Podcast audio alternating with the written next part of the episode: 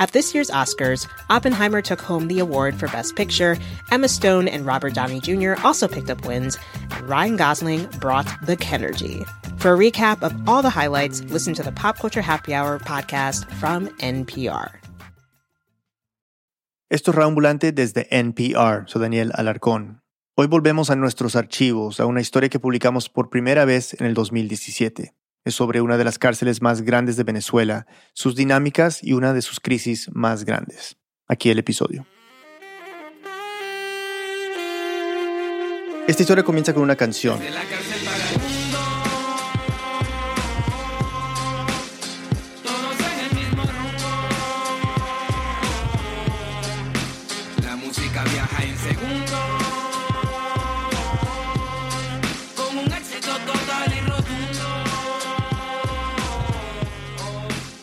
Es de un grupo de raperos venezolanos. Acá en Radio nos enteramos de ellos a través de Mariana Zúñiga, una periodista venezolana también que los había estado siguiendo. ¿Cómo te enteraste de ellos? Eh, bueno, Daniel, sabes, la primera vez que yo escuché de ellos fue por un post que vi en Facebook, creo que fue en agosto del año pasado. Un amigo había colocado algo sobre un estudio de grabación que estaba dentro de una cárcel. A pesar de que hace dos años mi libertad privaron, lamento decirle a los contrarios que no me callaron, que sigo con pie de plomo y corazón de roble, más melomano que nunca porque ahora soy del fricón. Y yo dije, por fin alguien está haciendo algo dentro de las cárceles para que la gente esté abocada a hacer, a hacer algo diferente con su tiempo y no estar pensando simplemente en cómo sobrevivir o en drogas o en, o en salir y seguir dentro de ese mismo mundo que los llevó en un primer lugar a, dentro de esos muros. ¿Y los llegaste a conocer? Sí, son 15 raperos en total. Eh, yo fui a la cárcel y conocí a unos cuantos. Uno de ellos es Julio. No digo el apellido porque, bueno, me pidió que no lo incluyera. Julio me contó que el grupo empezó en el 2012 y eran un grupo de panas que andaban por ahí freestyleando la vaina. A mí también me dieron 45 días y me sonó extraño. Contaba un día por mes, contaba un mes por año para que vea que así la pago más relajado. Y así sigo haciendo fones, sigo cantando un delgado. Se la pasaban en el medio del patio de la prisión, improvisando líricas y haciendo freestyle. Y así fue como Julio se hizo amigo de los otros raperos. Conocí a los hermanos del Free Combi, la vaina. ¿Cómo se llama? Free Combi. Free Combi. Convicto libre. Exacto, interno libre para armar un estudio estamos hablando de equipos, micrófonos, grabadoras. ¿Cómo logran meter todo eso a la cárcel? Bueno, como se mete todo, como por debajo de la mesa, es que se empieza a grabar de una manera muy precaria. Eso fue lo que me dijo Julio. Estábamos grabando con, con una, un Blackberry, una nota de voz, una vaina. Y se logra meter poco a poco este, un micrófono por allá, unos parlantes por acá. Hablamos con los jefes, todo comunicado para que no hubiera ningún problema. Y lograron conseguir un cuarto para habilitarlo y crear un estudio de grabación en ese espacio. No se dio, gracias a Dios, el estudio en San Juan. Julio se refiere a la Penitenciaría General de Venezuela, la PGB, también conocida como San Juan. Queda a unas tres horas de Caracas y cerró en octubre del 2016. Y esta es la historia que vamos a contar. Cómo y por qué cerró una de las cárceles más grandes y mejor conocidas de Venezuela. Algunos la llamaban la prisión madre, Quizás esta fue una noticia que se perdió entre tantas otras de hambre y opresión que salen de Venezuela en estos días. Pero, de muchas maneras, esta historia nos ayuda a entender un país que se acerca peligrosamente a un punto de quiebre. La cárcel de San Juan se construyó en 1947, originalmente para 500 presos, pero para el año 2016, las ONG que se dedican al estudio de las cárceles en Venezuela estimaban que tenía unos 10.000. Y adentro, hay todo tipo de personas. Hay personas que no han sido condenadas, hay personas que ya tienen una condena y no hay una clasificación. O sea, puede haber una persona que se robó, digamos, es un ejemplo tonto quizás, pero que se robó una manzana y una persona que cometió un asesinato, todos en el mismo lugar. Julio, por ejemplo, me contó que llegó a San Juan en marzo del 2014. Eh, por causa de un homicidio, ¿qué te podría decir? Julio se la pasaba todo el tiempo en San Juan con otro chico de los Free Convict, un rapero que se llama Benjamín. Él estaba en la cárcel porque lo acusaron de haber cometido un robo, pero Benjamín alega que él no lo hizo. Porque, como te digo, me incriminaron en el sentido de que nunca hubo pruebas, pues. Y tanto él como Julio acabaron en la misma cárcel sin ninguna distinción por el delito que habían cometido. Ambos venían del mismo tipo de ambiente de pobreza y barrios populares en Venezuela. Helio, Otro rapero que conocí en la cárcel me describió el tipo de hogar en el que se crió. Bueno, mi infancia ha sido ruda de que desde niño con mi mamá, porque mi papá lo mataron de cuando estaba niño. Elio creció con una madre que hizo de madre y padre porque su padre fue asesinado cuando él tenía creo que alrededor de unos cinco años. Y a través de eso fue que caí en los caminos que estoy ahorita. Y cuando llegaron a San Juan, se dieron cuenta de que dentro de la cárcel existe un orden impuesto por los propios presos. Dentro de la subcultura carcelaria venezolana existe una sociedad.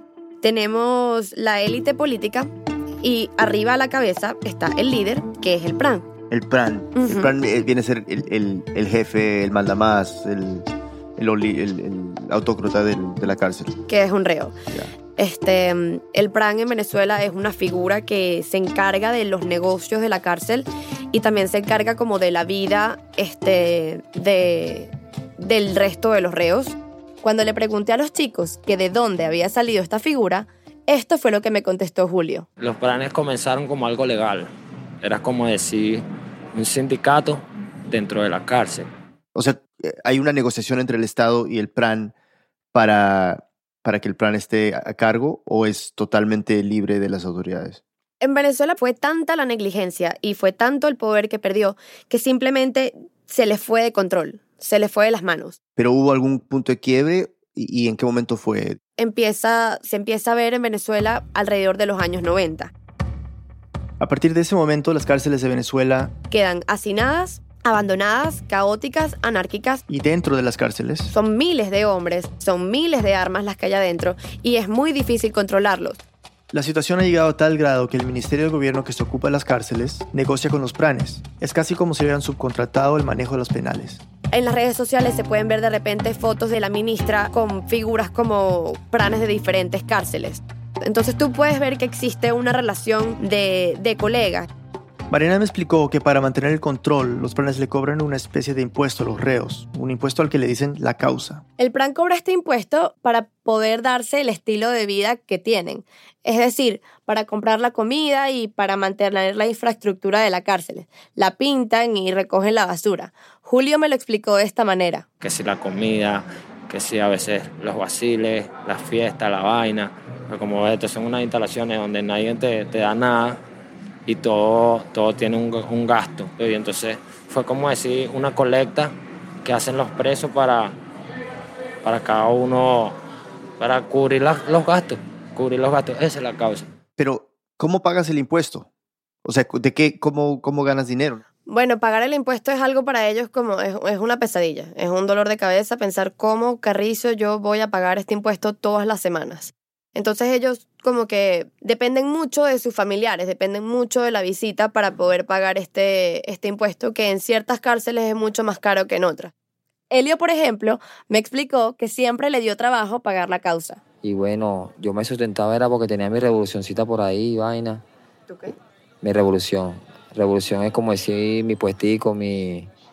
Para vender, que si galletas, eso, eso. Otros tenían 20 cigarros y vaina para pagar eso. Entonces voy por ahí vendiendo cigarros por la mañana para que me den ese dinero y yo poder con ese dinero poder pagar mi, mi causa, o sea, mi impuesto. Claro, son todos pequeños emprendedores, tienen que serlo, ¿no? Claro, el que no la paga a tiempo se va directamente, ¡up! de nuevo, pierdes estatus o te metes en un problema. Cuando- perdón, cuando dices te metes en un problema, eso es una manera un poco vaga de decir que va a haber violencia. Puede llegar a ser eso, pero lo que usualmente pasa en estos casos es que los presos que no puedan pagar son forzados a hacer los trabajos que nadie quiere hacer. Cosas como limpiar baños o recoger basura, remover es- escombros, ese tipo de cosas. ¿Qué tipo de reglas pone el PRAN para, para mantener orden? O sea, mejor dicho, ¿por qué es que no se matan entre ellos todos los días? Sí, es verdad que dentro de la cárcel puedes ver reos normales con eh, de repente una, un cuchillo o algo por el estilo, pero el reo normal, como son nuestros personajes, no tienen armas. Y mientras ellos tengan una vida normal, tengan comida y tengan ciertas cosas que el gobierno no les provee, no les importa seguir las reglas de una cierta persona que porta, como ellos dicen, la pólvora, tienen las armas. Y bueno, como me contó Benjamín, él, Julio y Helio conocían estas reglas y llevaban una vida bastante pacífica dentro de San Juan. Era como libre, era como un pueblo. Y nosotros, nosotros nos entendemos a nuestra manera, siempre y cuando sin salirnos de- del carril, pues como decimos nosotros. ¿Salirse del carril? Como que hay eso, unas ciertas reglas que son sagradas. Por ejemplo, a la visita no se le debería molestar. Si, te, si alguien le visita a su hermana o su madre, pues eso es sagrado. Son reglas diseñadas para mantener la paz y la calma en un penal hacinado. San Juan era penal como todos los venezolanos, como todos los penales venezolanos, abiertos.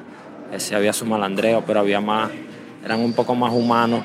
Quiero entender, no, quiero pintar una, una versión ideal o utópica de lo que era, pero eh, parece, por lo que me cuentas, que cuando entran Julio, Benjamín y Helio, San Juan era un lugar donde el plan era meramente razonable y si tú seguías las leyes y eh, las reglas y te portabas bien y hablabas muy claro, podías lograr cosas, ¿no? Sí, si tú, te, si tú te portabas bien y eras muy recto en tu caminar, en tu manera de actuar, pues este, no te metías en problemas y tenías una vida medianamente normal. Hasta que llegó este fulano que dañó toda la cosa, cambió todas las reglas, todo el sistema. Llegó un tipo llamado Franklin Hernández Quesada. Él llegó en el 2015 y él ya había estado preso en San Juan como a principios de los 2000. Y él volvió a visitar a sus amigos que casualmente eran los jefes de turno en el penal. O sea, tú imagínate que el tipo, la visita se hizo tan larga que ya ni siquiera era visita. El tipo trajo prácticamente sus maletas y se quedó a vivir dentro del penal. Esto es lo que nos cuenta Julio. Llegó en octubre, una visita normal, llegó, se chantó un rato, estuvo con los panas, caminó el penal. Ya por lo menos los que no lo conocíamos ya lo escuchábamos. Mira, llegó fulano. Pero mira, Daniel, tienes que primero entender que esto es algo súper normal en las cárceles como San Juan.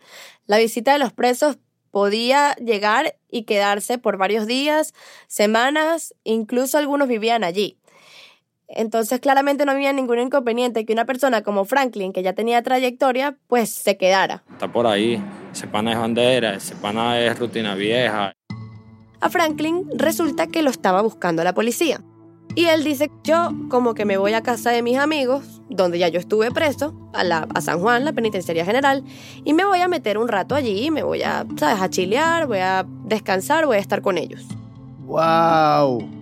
O sea, es decir, esto, esto hay que dejar súper claro porque es absolutamente loco. O sea, uno se esconde de la policía en la cárcel. Eso es lo que me acaba de decir. Más o menos. No, pues es que la, la, poli la policía no puede entrar. No, no puede entrar, la policía no, no, no tiene permitido entrar.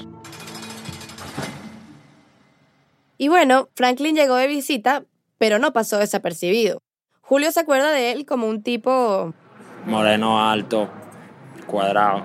La forma en que hablaba, era un hombre que tú le hablabas y automáticamente te, te implantaba un respeto, un miedo. Y algo súper raro pasó. Benjamín me contó que tan pronto llegó, el plan de turno le dio una pistola. Está bien, estuviste aquí con nosotros, fuiste tú, tienes, tuviste tu pistola y tal. Se te da tu pistola, fino, toma, tenla. Esto es algo que no lo tiene cualquiera, y mucho menos una visita. Pero Franklin no se comportaba como una visita normal. Pero yo en calidad de visita no puedo tomar decisiones. No, jamás. Y él lo hacía. Era lo que más me extrañaba. Poco a poco empezó a dar órdenes como si él fuera uno de los jefes. ¿Y, el plan no se opuso a que Franklin diera órdenes? Eh, no, bueno, porque en realidad estaba el plan, que se llamaba el ratón, y el ratón era el amigo de Franklin desde hace mucho tiempo. Eran como hermanos. Y Julio me explicó que Ratón le tenía pues tanto respeto a Franklin que... Él le entrega el mando totalmente del penal a él, siendo visita, algo que está súper mal hecho. Pero bueno, cada quien manda en lo suyo, como quien dice. Y ellos tomaron esa decisión y bueno, el pana está hallando el penal. Lo que estaba pasando era que Ratón, el plan del momento, había sido un protegido de Franklin y ahora que estaba de vuelta en la penitenciaría, Ratón le debía favores.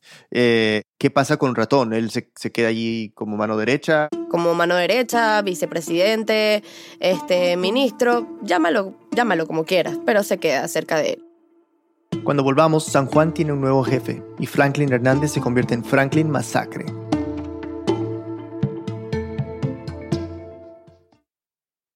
This message comes from NPR sponsor Betterment. Confusing eye contact with a mysterious stranger is never chill, but your investing portfolio should be. Betterment is the investing app that lets you be totally chill about your finances. No more thinking about them more than they're thinking about you, because Betterment will be thinking about you and how to optimize your investments. Well, you'll be thinking about that mysterious stranger. Betterment, be invested and totally chill. Learn more at betterment.com. Investing involves risk, performance is not guaranteed.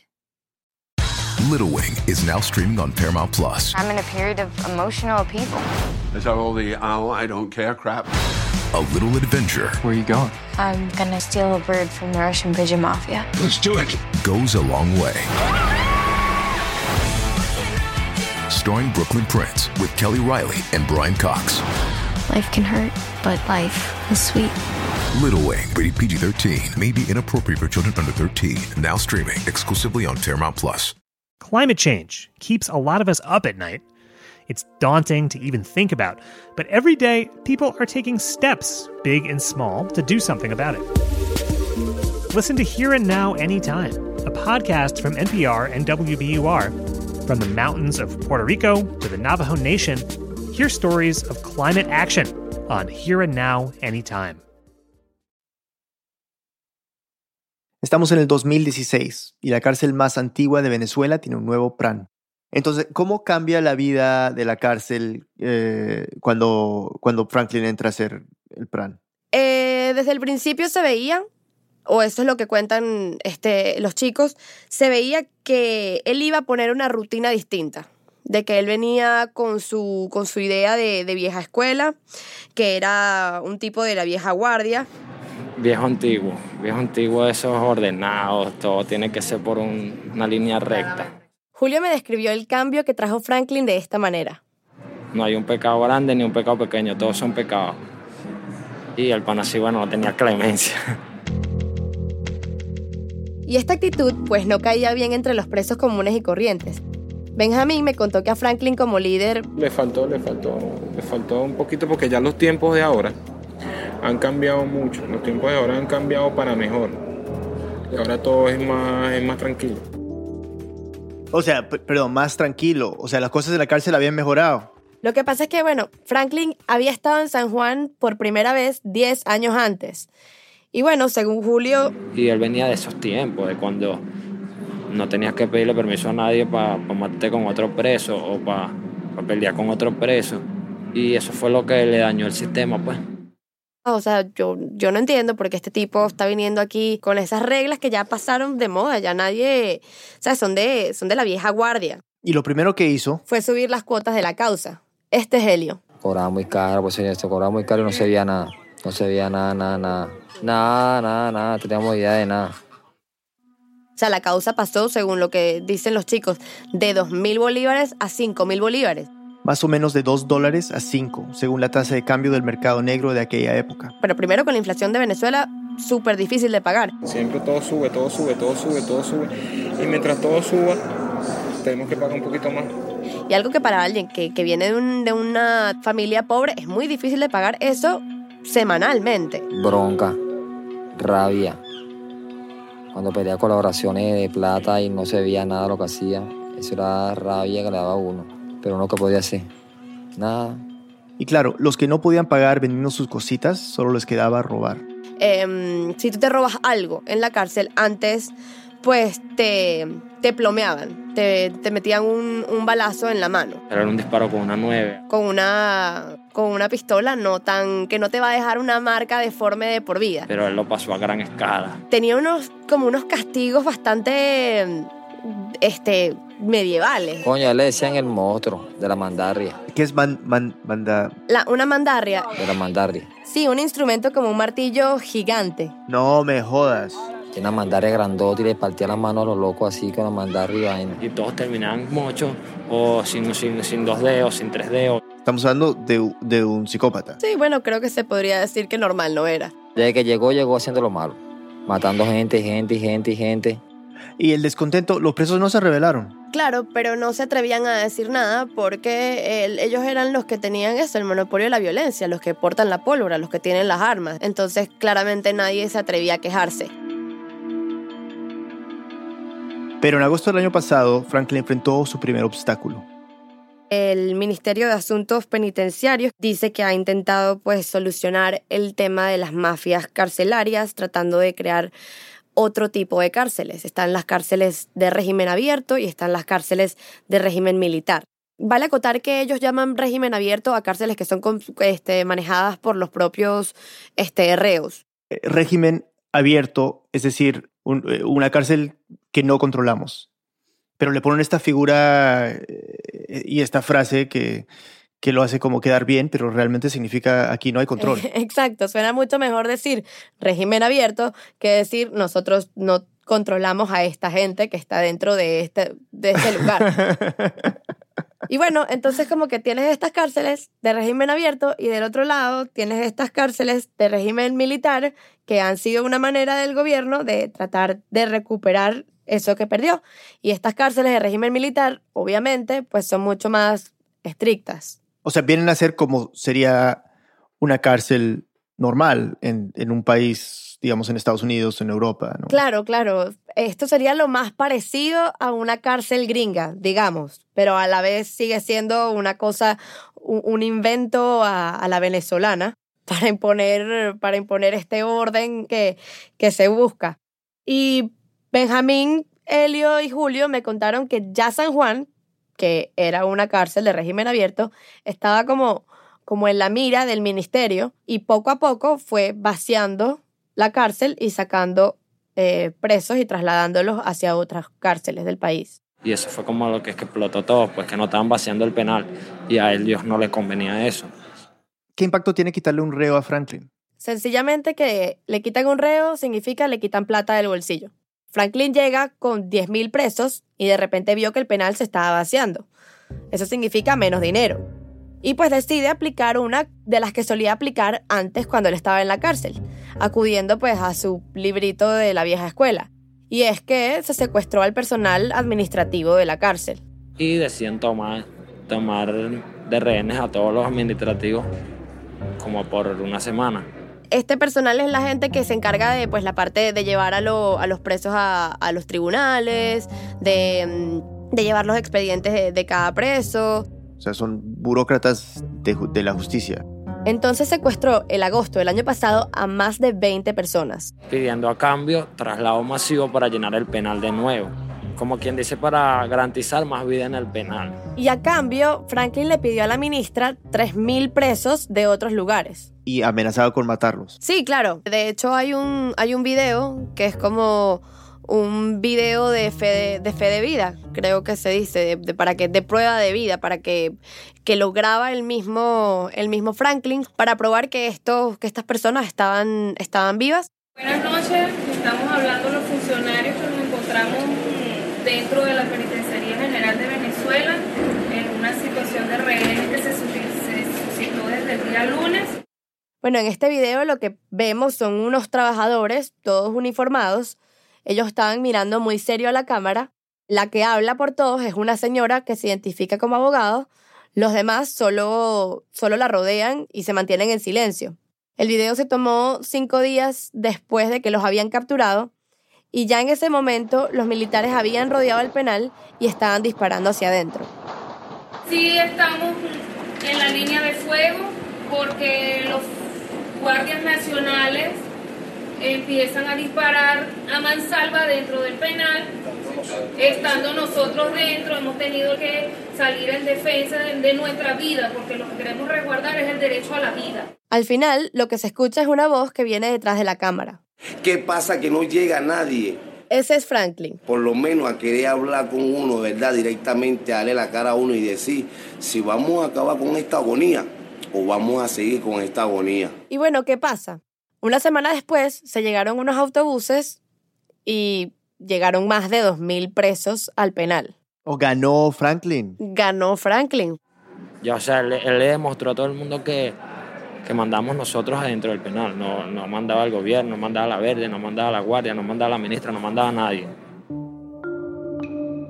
Esto me, me parece tan alucinante, te, te, lo juro, me parece como que, que un pandillero de barrio logra negociar eh, así con, con la ministra y ganar, pero no sé si en Venezuela es noticia. es que me encantaría decirte, sí, sabes que Daniel, la cosa fue front page de todos los periódicos, pero no lo fue. No lo fue porque, porque en este país hay, hay hambre y hay gente que no tiene medicinas y hay gente que, que muere todos los días porque eso, porque no encuentra eh, su, su tratamiento para la quimioterapia. Entonces, este tipo de cosas, pues, no, no, no son cosas que, que hagan mucho ruido. La idea de Franklin era volver al mismo penal abierto de siempre. Había conseguido los presos que buscaba. Ahora solo era cuestión de cobrarles la causa y listo. Y para dejarle claro a todo el mundo que San Juan volvía a ser la misma cárcel que había sido siempre, Franklin decidió hacer una gran fiesta. Y pues la hizo el 14 de septiembre del año pasado, que era su cumpleaños. Fue el acontecimiento social del año en San Juan. Y cuando llegó el día de esta fiesta, Julio me cuenta que llegaron un montón de visitas al penal, que eran visitas a los presos, pero también eran amigos cercanos de Franklin. Llegaron unos panas de él de visita. Como llegaban ellos, llegaban, rescataban pistolas, rescataban bombas. eh. Rescatar, es decir, que Franklin les repartía armas a algunos de los invitados. Como si fuesen juguetes, tipo, ah, mira lo que tengo, o, este, mira esta, mira esta arma, mira esta, mira esta granada. Muchos dicen que fue que, que fueron a saludarlo y se le cayó la granada a uno de los panas. Se le cayó la bomba como tal, Y esta granada explotó. una M26. Una bomba que te agarra un tanque y te lo voltea. Cuando estaba llegando la visita, cuando habían mujeres, niños, Explota la bomba un sábado a las 12 del mediodía. Luego de la explosión, un medio local, el Tubazo Digital, capturó la escena en las afueras del hospital más cercano de la cárcel. donde se ha generado una situación de conflicto dentro de las instalaciones de la Penitenciaría General de Venezuela. Como podemos ver en nuestras imágenes, la situación, repito, datos confirmados, hasta ahora nos reportan dos fallecidos, 19 heridos y algunos heridos de la visita que se encontraban. Y se murió un número incontable de personas. La verdad es que no se saben cuántas personas se murieron, ¿Por qué, ¿Por qué es que no se sabe? porque no hubo un conteo oficial. Algunos cuerpos salen de la cárcel, tipo, bueno, llévate estos cuerpos, y otros cuerpos no salen y fueron enterrados dentro de la penitenciaría. El caos total. Sacó a los, sacó a los heridos, agarró a los muertos, los metió por otro lado. Se muere la gente, Franklin le dice a la gente como que, bueno, bueno, váyanse todos para su cuarto, mientras ellos se deshacían de la evidencia, limpiaban y enterraban los cuerpos. Y eso es palabra santa, pues. Si ellos dicen cada quien para su cuarto, es cada quien para su cuarto. Este es Julio. Y ya uno como población te toca resguardarte y resguardar tu vida, pues, como tal. Más, más ellos sí se quedaron ahí haciendo lo que iban a hacer, que si guardar los muertos, enterrar el que iban a enterrar, sacar el que iban a sacar, los heridos, la vaina. Lo raro fue que como a las dos horas los obligaron a volver a salir. Elio me contó que los allegados de Franklin entraron a los cuartos y sacaron a los presos comunes y corrientes hacia afuera. Y después pegaron una lupa ya para el galpón. Y la escena que encontraron en el patio de la penitenciaría era surreal. Para ver unos cantantes que de salsa que traía, por eso es para disimular, para ellos guardar los muertos. Y después hizo que todo el mundo bailara. Y bueno, prende la música y que siga la fiesta. Eso a nadie le pareció bien, ¿sí me entiendes? Todavía se podía oler la sangre, la gente tenía que estar bailando en el centro del penal porque era su cumpleaños. Entonces fue horroroso, todo el mundo tenía ese trauma ese día. Nadie pudo dormir por eso. Por eso. Una semana después llegó el ejército. Cientos de soldados rodearon el penal. Las órdenes eran claras. Nada ni nadie podía entrar o salir de San Juan. La granada dejó en claro lo que todos sabían, que Franklin era un déspota peligroso y que el Estado no le podía permitir que se quedara en el poder. Julio me dijo que después de la explosión Habían personas que sí prácticamente vivían adentro del penal y se quedaron con nosotros. Y Franklin decidió utilizarlos como ficha de negociación. Cuando él se da cuenta que el penal está rodeado, él no deja salir a más nadie, porque la visita es lo único que nos resguardaba, pues. Como decir que frenaba al gobierno de que se metiera y nos matara a todos. O que se prendiera la guerra. Estaba utilizando la visita de escudo para que el gobierno no tomara la cárcel. De hecho, hay videos en el canal de YouTube de la cárcel. Perdón, perdón, perdón, perdón, perdón, perdón. La, la- la- San Juan tenía su propio canal de YouTube. Sí.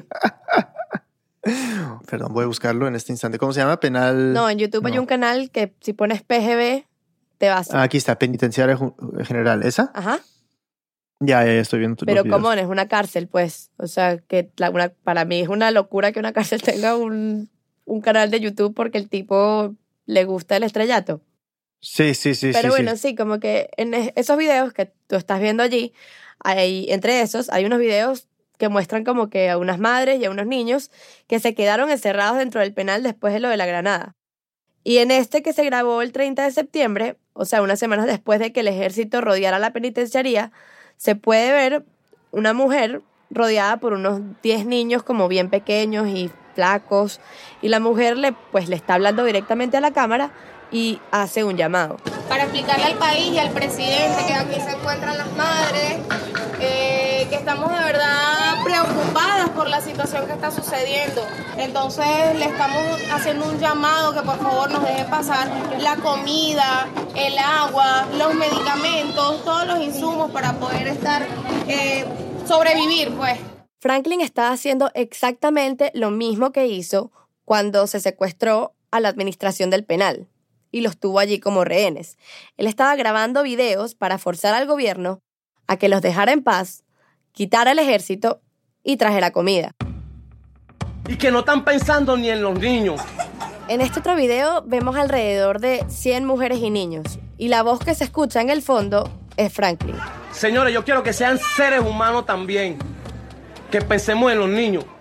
En ningún momento este servidor Franklin ha dicho que no quiere diálogo. En todo momento yo he querido hablar. En el momento en que se grabó este video, ya el ejército tenía como cinco días alrededor de la cárcel. Ya la gente estaba empezando a sentir hambre. Y Franklin terminó su mensaje acusando directamente al gobierno. Y ellos quieren hacer una masacre con nosotros. Y si la visita está allá afuera, y si está aquí con nosotros, es por, por voluntad propia. Porque nos quieren ayudar. ¿Qui- ¿Quiénes son los que están aplaudiendo? ¿La visita? Sí, la visita. ¿Y qué, qué están diciendo? Eh, gritan, queremos pan.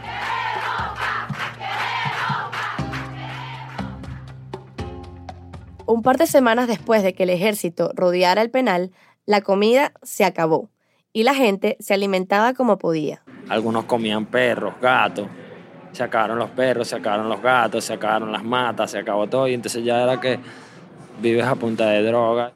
Estaban drogados hasta más no poder para aguantar el hambre. Hmm.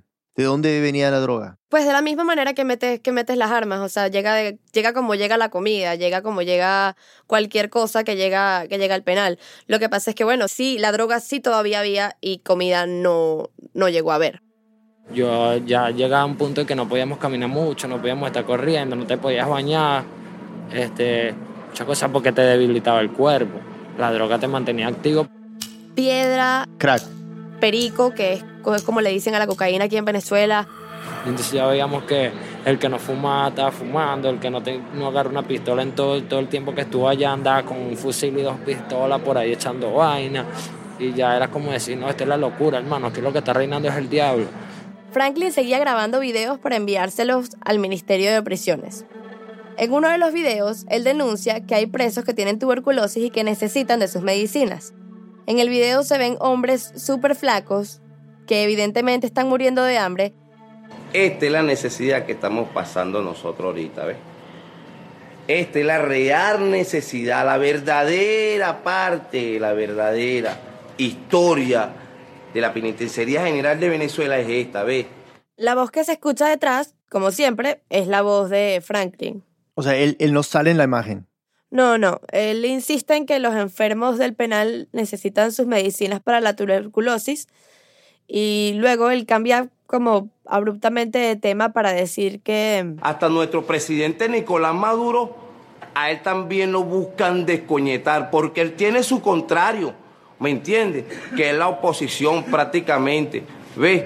Parece que Franklin se estuviera comparando con Maduro. sí, eso pareciera, pero realmente lo que está haciendo es acusando al gobierno directamente. Abóquense es a este problema, ¿me entiendes? Porque esto sí es lo que está pasando aquí.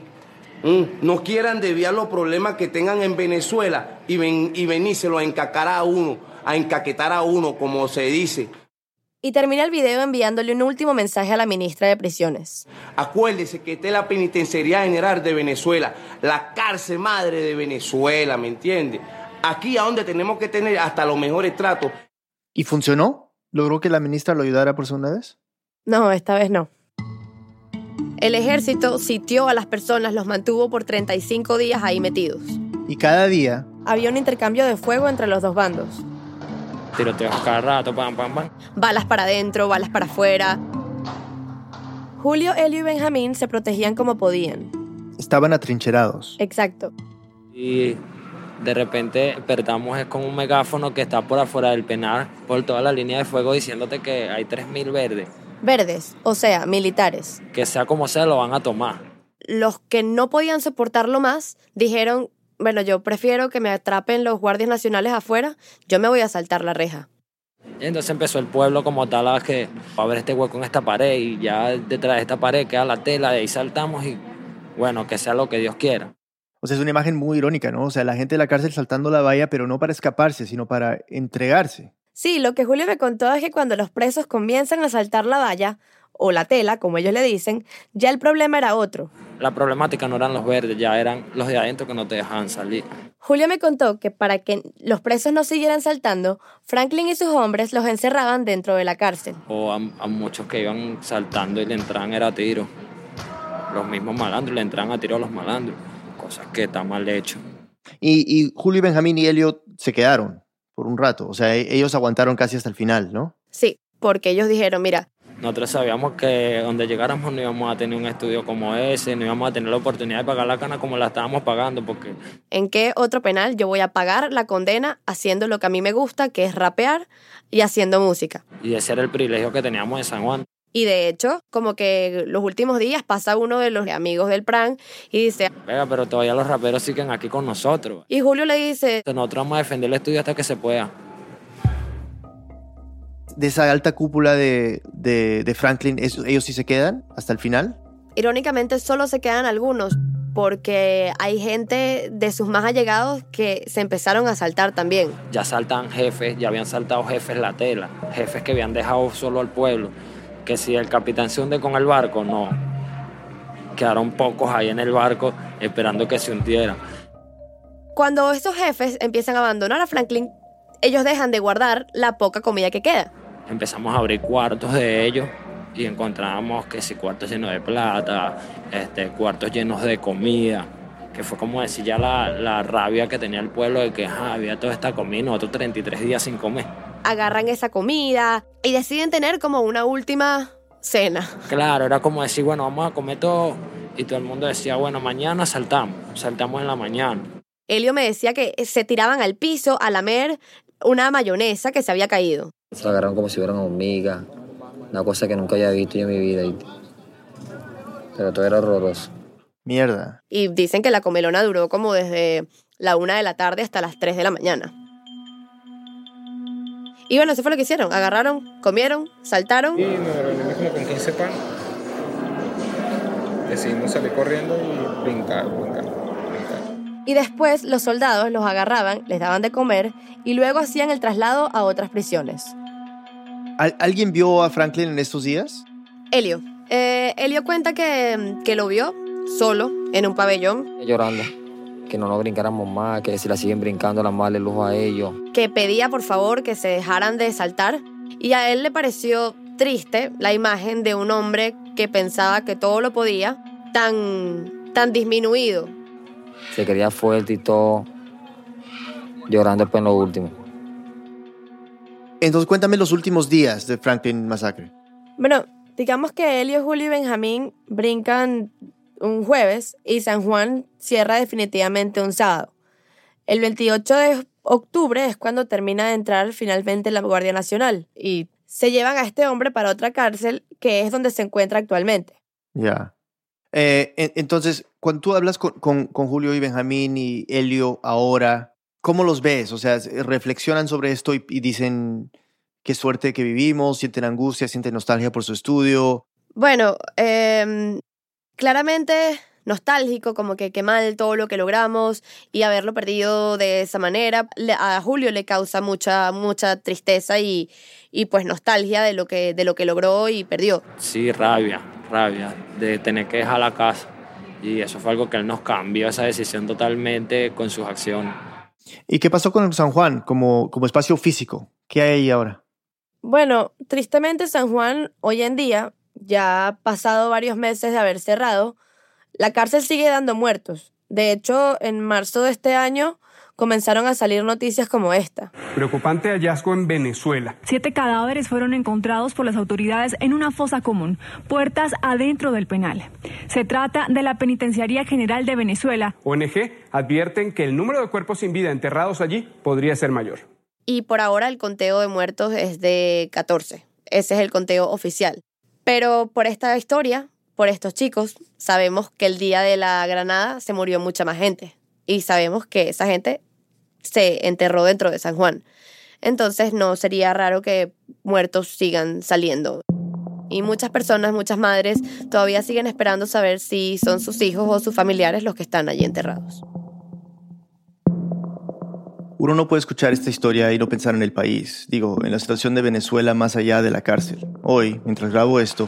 La crisis en Venezuela y la represión de la Guardia Nacional a los manifestantes que piden elecciones y rechazan la constituyente de Nicolás Maduro parece no tocar fondo. Completamos la quinta semana de protestas y asimismo la quinta semana de represión por parte de las autoridades. Según cifras de la Fiscalía General de la República, suman al menos 34 las personas fallecidas en medio de estas protestas antigubernamentales que se iniciaron en el mes de abril. Y se lo puse así a Mariana, que tanto se puede interpretar esta historia de Franklin Masacre, de una cárcel donde los reos se mueren de hambre, como una metáfora de lo que está pasando ahora, en las calles. Bueno, sin duda, yo también haciendo, quizás son cosas que uno no se da cuenta por estar inmerso en todo el problema, pero este, vemos como, como Franklin quería controlarlo todo y al final todo se le fue de control, cosa que vemos hoy en día pasando en Venezuela. De hecho, hoy, en hoy mismo, fuera de este estudio, eh, hay un montón de personas reuniéndose para protestar en contra del gobierno de Nicolás Maduro. ¡Sí se puede! ¡Sí se puede! Están saliendo a manifestar en contra de, de todas las penurias que han vivido durante tres años desde que empezó la crisis económica. Entonces sí, digamos que me causa ¿sabes? Un pelo de tristeza cuando me lo dices, pero es que es verdad. Podríamos ver a Venezuela como una versión de, de ese San Juan y cómo las personas sí están escapando como como los mismos reos escapaban, se saltaban la tela de la valla para ir a lo desconocido. Y los venezolanos hacen lo mismo, se van hacia Colombia, se van hacia Brasil, se van hacia Europa, Estados Unidos, muchos este, se van sin recursos, sin saber lo que, lo que les espera.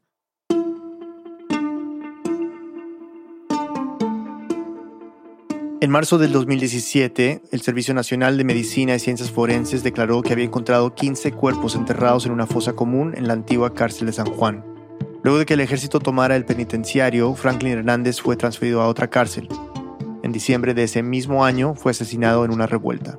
Hemos podido confirmar que Julio salió de la cárcel. De Benjamín y Helio no sabemos el paradero. Mariana Zúñiga es productora del podcast El Hilo de Rambulante Studios. Vive en Caracas, Venezuela. Esta historia fue editada por Luis Treyes, Camila Segura y por mí. El diseño sonidos de Andrés Aspiri con música de Remy Lozano y Andrés. Agradecemos a Francisco Toro de Caracas Chronicles, a Carlos Nieto Palma de la organización Una Ventana a la Libertad y a Carlos Hernández. El resto del equipo de Rambulante incluye a Paola Leán, Nicolás Alonso, Lisette Arevalo, Pablo Argüelles, Enelis Casasus, Diego Corso, José Díaz, Emilia Herbeta, Camilo Jiménez Santofimio, Selene Mazón, Juan David Naranjo, Ana Pais, Laura Rojas Aponte, Natalia Sánchez Loaiza, Barbara Sawhill, Bruno Celsa, David Trujillo, Ana Tuirán, Elsa Liliana Ulloa y Luis Fernando Vargas. Carolina Guerrero es la CEO. Rambulante es un podcast de Rambulante Studios, se produce y se mezcla en el programa Hindenburg Pro. Rambulante cuenta las historias de América Latina. Soy Daniel Alarcón. Gracias por escuchar.